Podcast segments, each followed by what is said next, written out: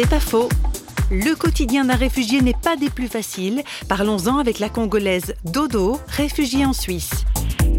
Mon pays, c'est mon pays. Euh, c'est mieux d'être chez toi qu'être chez autrui. Mais ce qui m'a aidé euh, à tenir les coups en Suisse, c'est l'église. Ça m'a aidé parce que chaque dimanche, j'allais à l'église, j'ai raconté les gens que je ne connaissais même pas. Ils étaient sympas avec moi. Donc, euh, ils font pas seulement à moi, mais à tout le monde qui vient là-bas. Donc, euh, c'est l'air, je peux dire, c'est leur coutume, quoi. Ils m'ont vraiment apporté à leur cœur. Ils ont prié aussi, ils priaient aussi pour moi, pour que les choses euh, aillent vraiment au bon train.